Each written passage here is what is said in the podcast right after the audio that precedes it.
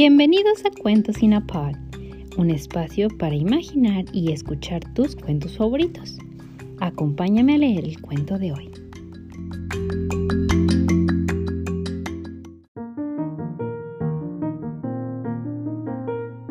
La oruga muy hambrienta por Eric Carl. Al claro de la luna reposa un huevecillo sobre una hoja. Un domingo de mañana, Apenas salió el tibio sol, del huevo salió una oruga diminuta y muy hambrienta. Enseguida empezó a buscar comida. El lunes comió, comió y atravesó una manzana, pero aún seguía muy hambrienta. El martes comió, comió y atravesó dos peras, pero aún seguía muy hambrienta. El miércoles comió, comió y atravesó tres ciruelas, pero aún seguía muy hambrienta. El jueves comió, comió y atravesó cuatro fresas, pero aún seguía muy hambrienta.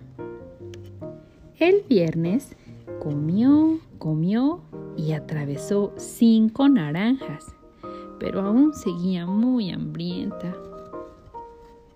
El sábado comió, comió y atravesó un bizcocho de chocolate, un helado, un pepinillo, un trozo de queso suizo, una rodaja de salame, una paleta, un pastel de cerezas, una salchicha, un pastelito y una tajada de sandía. Esa noche tuvo tremendo dolor de estómago. Al día siguiente era domingo otra vez.